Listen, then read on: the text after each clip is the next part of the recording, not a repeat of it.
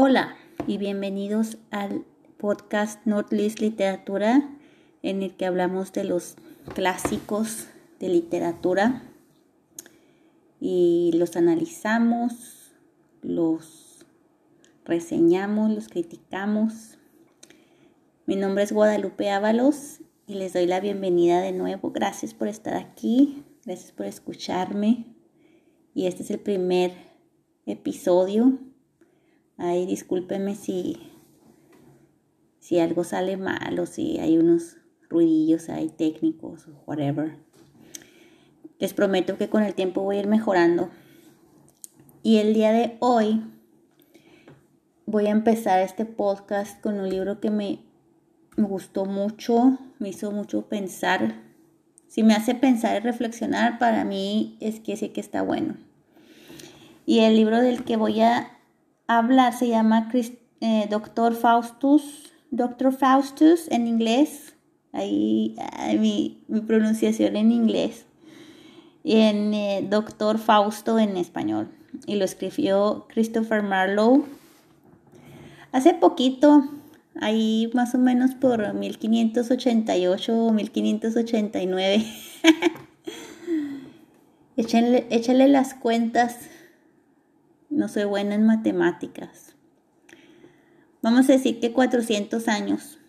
Entonces este libro fue escrito hace 400 años, pero todavía se sigue escribiendo de él. Algunos eruditos de la literatura o gente que está bien interesada en, el tema, pues estudia maestrías, doctorados en el que analiza la obra de este autor y, y dice, pues, cuál es la, la idea o cuál era el punto. Cada quien llega a su diferente interpretación, ¿no? Pero pues lo, está, lo he estado analizando porque siento que es bien diferente. O sea, como que en 400 años es la, la idea es como que lo opuesto, ¿no? Porque Doctor Faustus se trata de, a ver, les voy a, les voy a platicar así más o menos poquito de lo que se trata, pero les recomiendo mejor que lo lean. Y este, pues se trata de un, de un doctor que se llamaba Doctor Faustus, obviamente. Y este, pues él era, iba a la universidad, ¿no? Y, y estudió de todo, ¿no? Estudió teología, estudió leyes, estudió medicinas, estudió así como que de todo, ¿no? Y, y pues seguía como que con la idea de que pues ya lo, ya lo sé todo, quiero más. Y, y pues es cuando decide de, venderle su alma al diablo. Y este, porque piensa que, que vendiéndole su alma al, alma al diablo iba pues a tener más conocimiento, ¿no? Entonces pasa esto y, y es una obra de teatro. Y y las, eh, hay personajes en el que, que el, con el que habla más durante toda la obra de, de teatro se llama Mefistófeles y es un demonio, ¿no? Y, y pues al último le dice, no, pues ya, ya vendí, ya me vendí, ahora pues ahora sí, pásame tu parte, ¿no?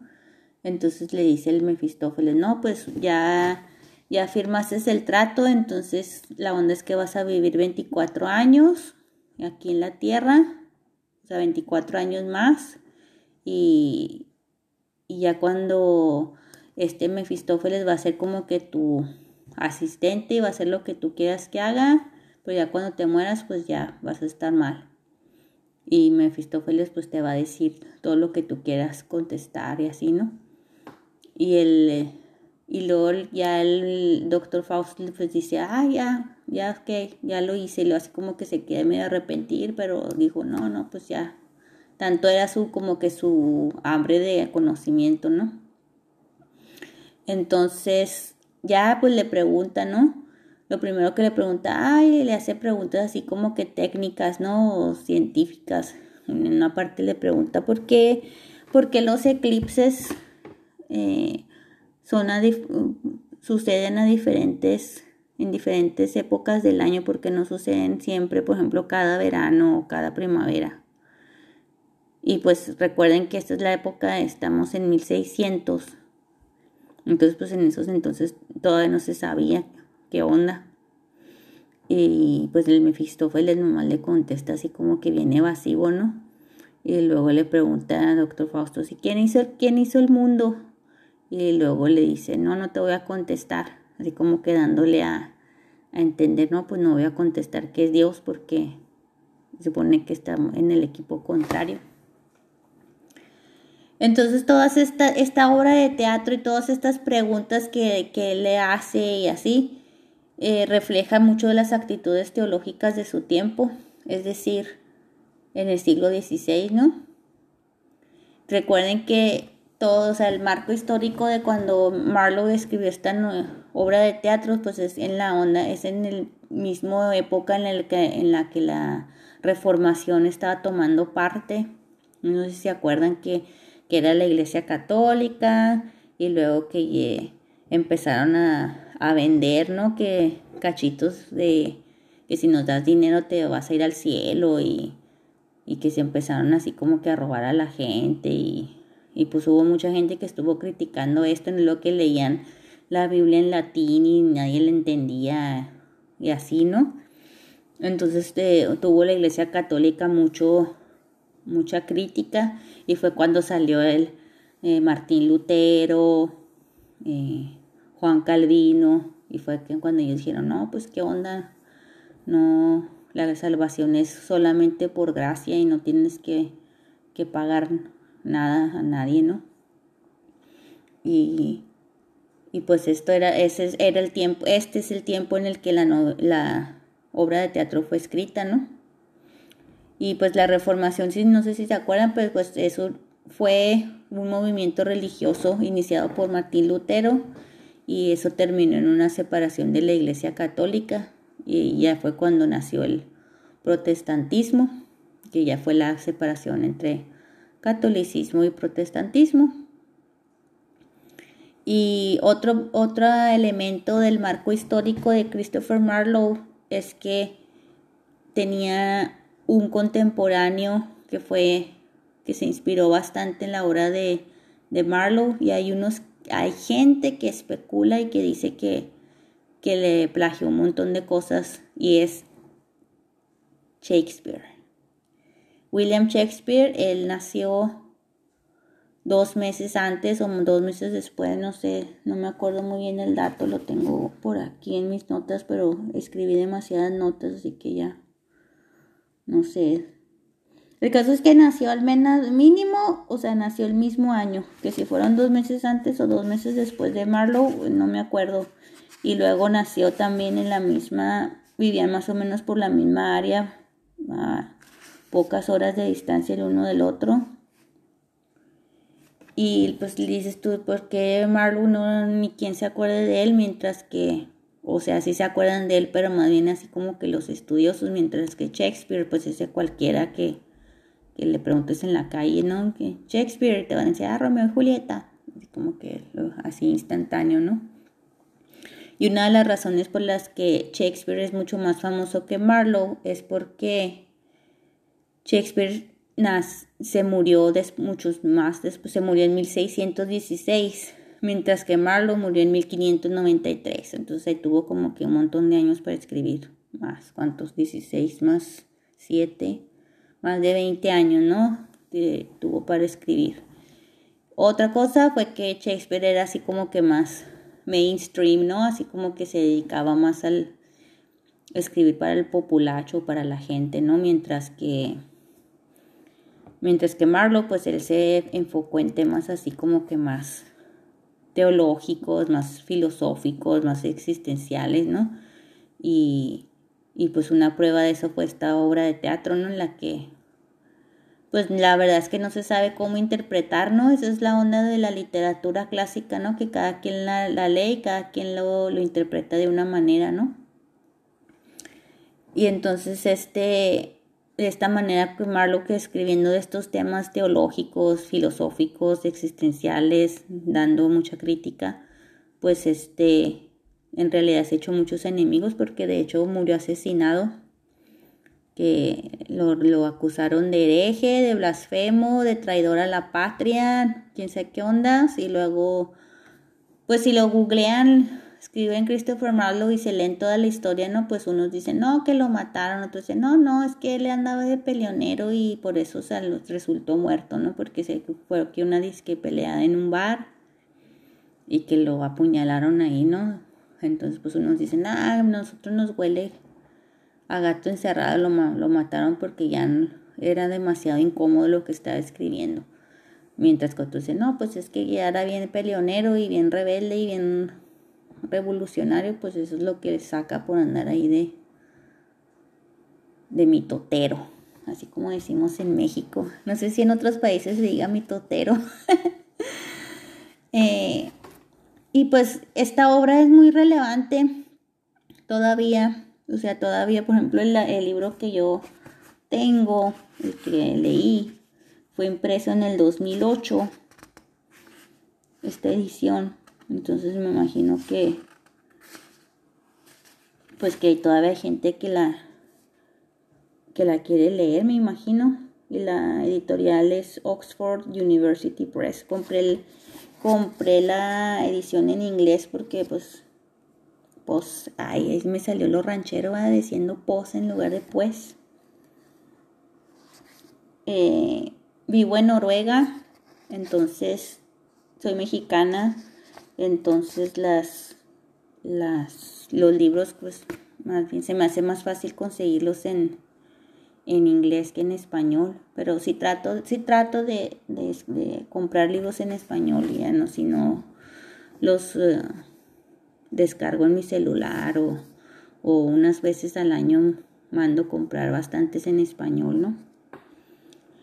Bueno, el caso es que yo tengo aquí una edición en inglés y luego así todas las palabras que no entendía, que, no eran, que no eran hasta eso extremadamente demasiadas, ¿eh?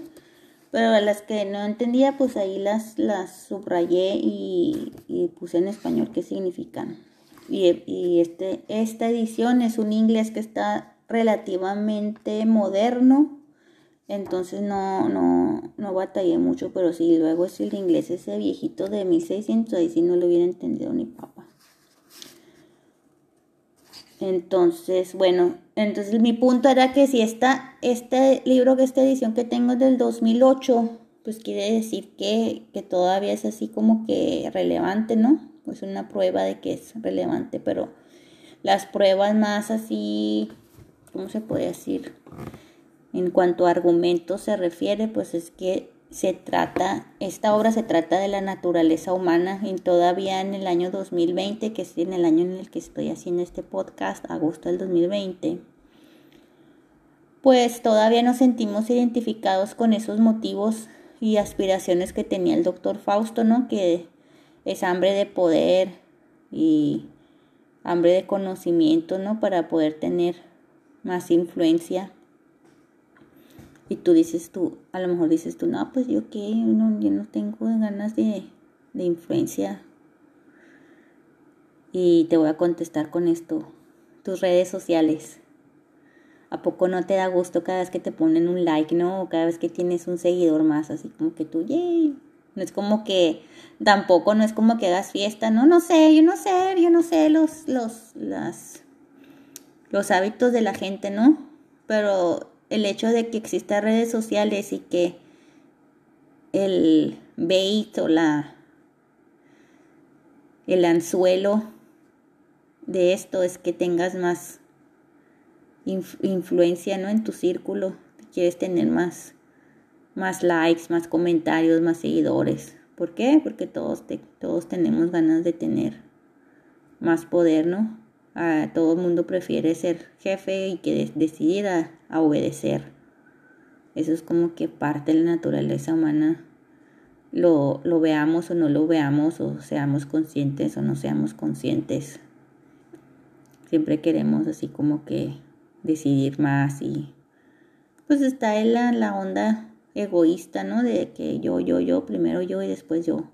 Y es una parte bien bien primitiva y bien así, bien fuerte nuestra naturaleza, ¿no? De mía y la de absolutamente todos, ¿no? Y eso es lo que estamos tratando de luchar. Bueno, al menos algunos de nosotros o la mayoría de nosotros, ¿no? Que, queremos decir, bueno, no, no hay que ser tan egoísta. Y pues el doctor Fausto tiene lo mismo, ¿no? Dice que ya estudió medicina, ya estudió leyes, ya estudió teología, ya estudió you name it, y aún así como que quiero más, quiero, quiero codearme con los grandes, quiero tener poder, ¿no? Y a lo mejor ser político y no sé, no sé cuáles eran las intenciones, no sé por qué, no, no en realidad no dice aquí en la obra por qué, porque quiere tanto poder o porque quiere más conocimiento. El caso es que al, como mucha gente a lo mejor quería servir a los demás, pero una vez que tuviera ese poder lo iba a usar para servirse a sí mismo. Y eso lo seguimos viendo ahora en estos tiempos y siempre lo hemos visto y probablemente no lo vamos a dejar de ver que pues que mucha gente que empieza diciendo, no, que yo voy a quiero ganar un montón de dinero para ayudar a los pobres y luego ya cuando ganan el mucho dinero, pues en lugar de ayudar a los pobres, al contrario, los friegan más, ¿no? O sí, pues al último se usan ese poder y esa influencia y ese dinero para su propio beneficio y yo no creo que yo fuera diferente si a mí me dieran un, un millón de dólares a lo mejor ahorita les digo, ah, no, pues lo voy a repartir. Pero ya a la mera hora de tener un millón, pues ibas a decir, no, no, bueno, déjame primero pago mi hipoteca y déjame primero pago el carro y déjame primero pago esto y así. Y al último ya ibas a dar menos, ¿no? No sé. Yo pienso que sí, para que digo que, que muy santitas y no. Entonces, pues es la crítica, ¿no? La que que se supone que iba a hacer algo bueno con su disque poder, pero al último pues no pasa gran cosa. Esto al último es una estafa, ¿no? Y otra forma de la que es relevante esta obra es que muy pocas obras han despertado tanta curiosidad en lo que se refiere en la, en la relación entre lo cuánta parte de esta obra es autobiográfica y cuánta parte es ficción porque resulta que este señor Christopher Marlowe, por la forma, cuando leen así, cuando los estudiosos leen todas sus obras, que no fueron demasiadas, al menos hay una que se llama Tertulius. En este libro tiene Doctor Faustos, El judío de Malta y Edward II. Y Turbulane 4. No sé cuántos escribió, la verdad. A mí no, y ni siquiera he leído los demás, nomás, escrito, nomás he leído Doctor Faustus. Pero entonces los estudiantes, los que estudian a Marlowe y los que estudian literatura inglesa, dicen pues, ay, es que todo, ya leímos todo y como que tienen ahí unos elementos que, que resaltan y que como que saltan a la vista y es que, que como que se está empezando a aparecer mucho el Dr. Faustus a, a Christopher Marlowe, ¿no? dicen porque tenía así como que fascina a los estudiosos porque dicen es que parece que que tenía una urgencia de establecer, de criticar el orden establecido, tanto el cósmico como el humano, de decir, bueno, y la reina, pues a quién le, quién le dijo que la reina era reina o y Dios y pues qué onda y tú por qué, por qué nos pones tantos límites. Entonces era como que hacía él así preguntas, ¿no? no, no directamente, pero como que dando a entender, ¿no?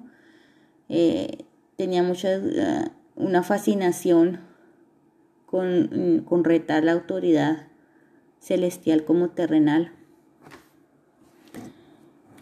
Y aunque dice, dice aquí en el libro, aunque no se puede interpretar esta obra de teatro como una autobiografía, no hay obra de literatura dramática del Renacimiento que nos haga más curiosos para conocer el dramaturgo en persona, porque las obras de teatro parecen dar la impresión de ser intensamente personales. Esto lo escribió, no sé si los editores de esta obra se llaman David, David Bevington y Eric Rasmussen lo editaron en el sentido de que pues lo adaptaron a, a un inglés más moderno porque pues en los tiempos de antes escribían el inglés que decían en lugar de decir you decían thou o algo así. No, yo no sé yo no sé yo no soy así. Sí sé hablar inglés y me gusta leerlo pero no, obviamente no soy erudita y este eso ya les dije el, el marco histórico de, de Doctor Faustus, que estaba en la época de la Reforma, era el Renacimiento, eh, estamos en Inglaterra, mm, vivió los mismos años que Shakespeare, ya. Y el marco histórico dentro de la literatura inglesa es lo, segunda, lo segundo marco histórico. Toda, apenas vamos en los marcos históricos. Téngame paciencia. Es que todo es demasiado interesante y así como que lo quiero decir todo y al último y al mismo tiempo digo no ya. Pero es importante. Eh, el marco histórico dentro de la literatura inglesa es que pues que tiene muchos elementos eclesiásticos, ¿no? Y ya con el solo hecho de decir que le vende el alma al diablo, que se vienen ángeles a decirle en la obra de teatro de ángeles que le digan, no, ya arrepiéntete, no estás haciendo, no estás tomando una buena decisión, todavía estás vivo, todavía tienes chance de arrepentirte. Y luego le dice el doctor Fausto, no, pero yo ya no me puedo arrepentir porque ya está escrito, ya está decidido que yo voy a, mi alma se va a perder. Y en esta parte le, es cuando hay una pregunta teológica, ¿no? En la que, de hecho, en la obra de teatro debaten mucho eso, ¿no? En la predestinación o, contra libre albedrío, ¿no? Pues que hay partes de la Biblia que dice que ya estamos predestinados. Ah, déjenme les, les, antes de decir, les aclaro, les prevengo que yo soy cristiana, mm, me considero cristiana protestante, no sé, Aquí en Noruega voy a la iglesia, tengo un grupo bíblico con mis amigas. Entonces, este, pues, sí, ¿no? Y, y este podcast no es así como que teológico, ni es cristiano, ni es bíblico, pero obviamente que todas mis interpretaciones literarias tienen ese bias o ese, no sé cómo tú lo quieras llamar, por esa manera de interpretar las cosas, ¿no? Desde el punto de vista cristiano, desde el punto de vista moral. Entonces, pero este podcast se supone es un podcast de literatura y voy a analizar eh, obras, obras clásicas, esas que, que, no se, que no se olvidan, que pasan los años y los años y la gente sigue comprando, sigue leyendo, todo el mundo ha escuchado de esos libros. Pero obviamente que la literatura y, la religión pues están bien revueltas, ¿no? Todas las, muchas películas, eh, música, o sea, la Biblia es el gran inspirador, ¿no? Que malentendido, mal interpretado, bien interpretado, no sé, pero de que, de que ha, hecho una gran, gran, influencia en la cultura, pues no, o no se, eso no se puede negar, es como que súper verdad. Y pues Christopher Marlowe y Dr. Faustus, Faustus no es la excepción. Hay muchos elementos eclesiásticos en esta obra, hay ángeles, hay demonios, hay este el Dr. Faustus te hace preguntas hasta que eh, fui yo el que me escogí el mal camino y en realidad ya lo habían escogido antes de mí, Dios o el, el diablo. Entonces es, es, la como que la pregunta que se queda así en el aire en, en, esta hora, ¿no? Y, y, la, y la segunda pregunta es si ha puesto Dios límites al conocimiento humano, porque luego hay, hay partes en la obra en la que dice que el, que, el, que la divinidad lo, no lo dejó saber más. y que dice en una parte de ahí, les voy a leer, abro, abro cita. The heavens conspired Faustus overthrow. O sea que traducido, ya se cierra la cita, las comillas. Y dice que, ah, o sea que como que Faustus estaba queriendo pasar de listo y saber cosas, más cosas de las que debía saber, y pero Dios le puso ahí unos límites como se los pone a toda la humanidad. Entonces la pregunta es, ¿es verdad? ¿Hay límites? ¿Qué piensas tú? Yo digo que sí, ¿no? O sea, el solo hecho de, tener el cuerpo que tenemos, que se hace viejo, que se enferma, los ojos que se cansan, el solo hecho de tener necesidad de dormir, de comer, ya es limitación en sí, ¿no? Porque si fuéramos superhumanos, que muchos de nosotros o mucha gente quisiera hacer, pues diría, no, a mí me gustaría tener energía para ni dormir en toda la noche y poder entrenar y poder hacer un montón de cosas y que, ah, me gustaría ni comer o, o comer nomás, no sé, hay todo, hay toda una cultura del superhumano, ¿no? Que tómate este eh, suplemento vitamínico y, y vas a tener más energía y vas a olvidarte de menos cosas o no sé. Entonces dice, dice esta pregunta, dice lo que dice, lo que escribe Marlowe en esta obra, ¿no? Que el Dr. Faustus estaba como que pasando de listo, tenía Faustus Overthrow. sé que se que se estaba pasando de la raya y que pues Dios le puso un hizo una conspiración y al decir esta frase los que son este estudiosos dicen ya ya con esto está estableciendo una relación de adversidad de ser humano contra Dios entonces dicen esta es la la como que el theological mindset, ¿cómo se dice eso en español? Así como que la manera de interpretar o la manera de ver el, el, mundo, ¿no? De, de Marlowe en la que dice, no, pues Dios es mi enemigo porque no quiere que sepa más. Y, y pues dices tú, ¿estás de acuerdo o no estás de acuerdo?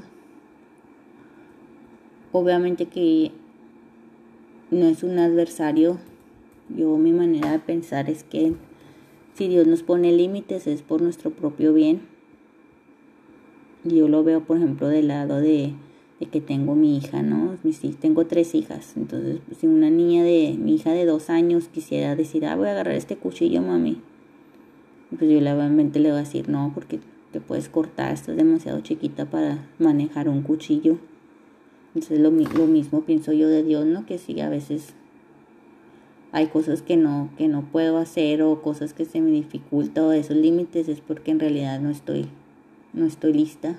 Y una vez le pregunté a Dios, Dios, pues tú eres el rey, el dueño de todo el, de todo el oro del mundo.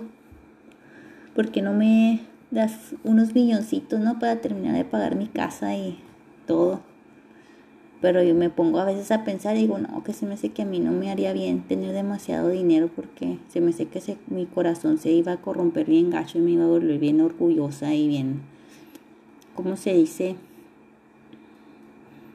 Se me viene la palabra mamona, pero digo, yo no puedo decir esa palabra porque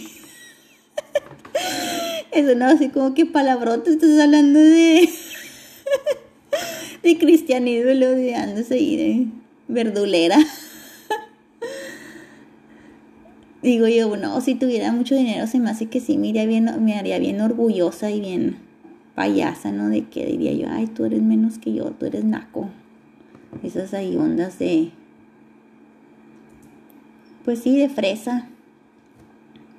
Me pongo a pensar, entonces digo yo, no, a lo mejor Dios sabe por qué, porque no me hace rica, porque, o porque, no sé, hay miles de cosas que puede decir, ay, no, pues Dios sabe por qué porque hace las cosas, ¿no? Porque Él es Dios. Entonces,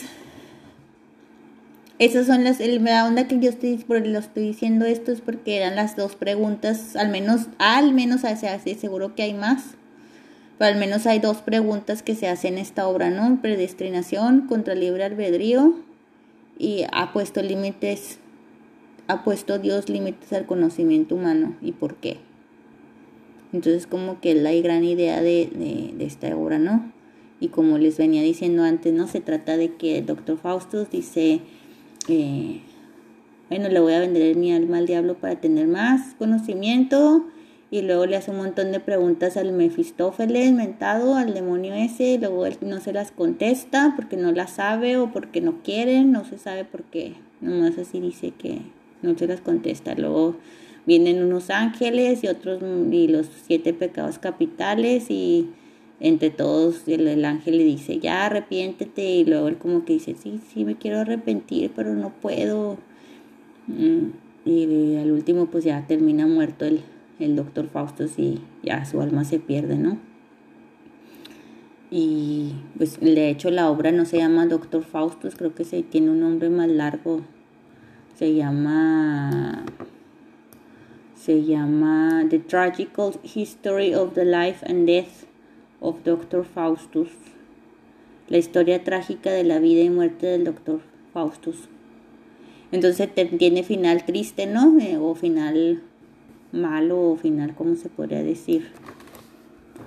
Sí, se muere y pierde su alma, ¿no? Entonces lo que otra gente, la manera que interpreta esta obra es que dice, no, pues no te andes, este, no pierdas tu alma, y otros, otra gente dice, eh, otra gente lo interpreta que dice que la, idea de esta historia pues es de decir lo, lo, inútil o lo insensato que es contender con Dios y cómo te vas a poner con con alguien con Dios a las patadas no cuando sabes que vas a perder. Es lo que hay gente que dice que, que es la como que la moraleja de esta historia. Y otros interpretan esta obra de teatro como un ensayo o una reflexión de lo trágico que son los límites que Dios pone a la voluntad humana. Es como decir, ay, que, pues qué gacho, ¿no? Que, que nuestro cuerpo se haga viejo, qué gacho que yo quisiera ser bueno pero no puedo, eh, qué gacho que que tengo esta adicción y quiero dejarla pero no puedo.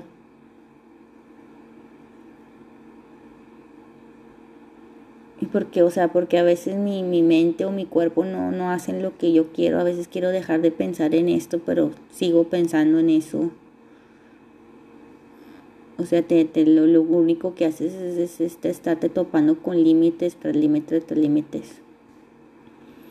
Y esos son algunos de los de las interpretaciones que tienen algunos eruditos de la literatura, pero no nos tenemos que ir tan, no nos tenemos que ir tan cerquita. Otra, otra que interpretación que me llamó mucho la atención fue la, la crítica de, de Calvino. ¿Y se acuerdan quién era Calvino? Yo no me acordaba hasta que empecé a ver mis, leer más acerca de este tema. Y Juan Calvino, pues es el, uno de la fue un teólogo francés y era y es considerado uno de los autores y gestores de la Reforma protestante. Y algunas de sus doctrinas fundamentales de, este pensamiento de, de, la reformación pues, son los cinco puntos del calvinismo que son que solamente las sola escritura, sola fe, sola gracia, solo Cristo y solo sola Deo gloria. O sea que la salvación es solamente para la gloria de Dios. Y son unos como que los cinco pues, puntos que dijo este Calvino, ¿no? Y él no sé si él o si, porque la onda es que Marlowe escribió Doctor Faustus en más o menos en 1588, 1589, las cuentas que sacan los eruditos, ¿no? pero en 1593 fue asesinado y la obra no se publicó hasta 1604. Acuérdense que también por estos tiempos era cuando recién se había inventado la, la imprenta y este ¿cómo se llamaba la imprenta de Gutenberg? Algo así. Entonces no es como que en los tiempos de antes no, la literatura no era así de que, ay, escribo una novela y luego imprimo mil copias y luego las ven, no, o sea, nomás imprimía a lo mejor una copia que era un manuscrito a mano y luego ya la onda, la forma que llegabas a tus lectores o a tu público era haciendo la obra de teatro. Y entonces ya la gente iba y pagaba sus dos peniques y entraba a ver la obra, ¿no? Y, y era como se, se, era como se hacía pública una obra, entonces por eso todo el mundo escribía obras de teatro en esos tiempos. Y ahorita ya se escriben mucho menos. Para que vean que todo tiene su razón. Entonces la obra fue publicada apenas hasta, hasta 1604 y ya, y lo, la onda es que ya la publicaron así como que editada. entonces en este libro que yo tengo, tengo la, el A text y, ah, el B text, o sea, el texto A y el texto B, porque como que son dos obras como que ligeramente diferentes. Y pues aquí por en algún lugar dice cuál es la diferencia entre el A y el B, pero como que no se me hizo interesante, entonces ya se me olvidó. Eh, y, y la, la, no sé si Calvin, Calvino o si otros que sean al menos, calvin, al menos considerados calvinistas interpretaron esta obra del doctor Faustus como un pecador ignorante, que el doctor Faustus era en realidad un pecador, que aunque él se creía así bien erudito, en realidad era un pecador ignorante que nos explica lo deplorable de su actitud y de su comportamiento. Porque a pesar de querer dominar todos los campos del saber y, y dominar la medicina, el derecho, la teología, la retórica, al último todo se disolvió en un falso orgullo y lo que al final de cuentas fue una pretenciosa malinterpretación de las escrituras. Es lo que dicen los calvinistas acerca de esta obra. Y pues sí, o sea, esto fue escrito hace 400 años, ¿no? Y entonces la onda de la pues de la literatura o de la historia del hombre, pues es qué padre que surgió alguien que se hizo, que hizo estas preguntas en una forma de una obra de teatro en, en el arte, para que nosotros las generaciones después digamos, no está bien, no está mal. Es como que lo más común del, del ser humano, ¿no? Que alguien venga con una idea y luego ya el siguiente la es este la va a decir si tenías razón o no tenías razón y, eso pasa todo el tiempo. Si les cuento un poquito más de mí, yo también soy licenciada en Ciencias de la Comunicación y aparte soy mm, estudié un posgrado en Pedagogía. Y cuando yo leo esto, o sea, de que, de que Marlowe escribe esto, ¿no? Que que qué gacho que, que, los límites que Dios pone y que Dios en realidad es mi adversario porque no quiero, no quiere que sepa más.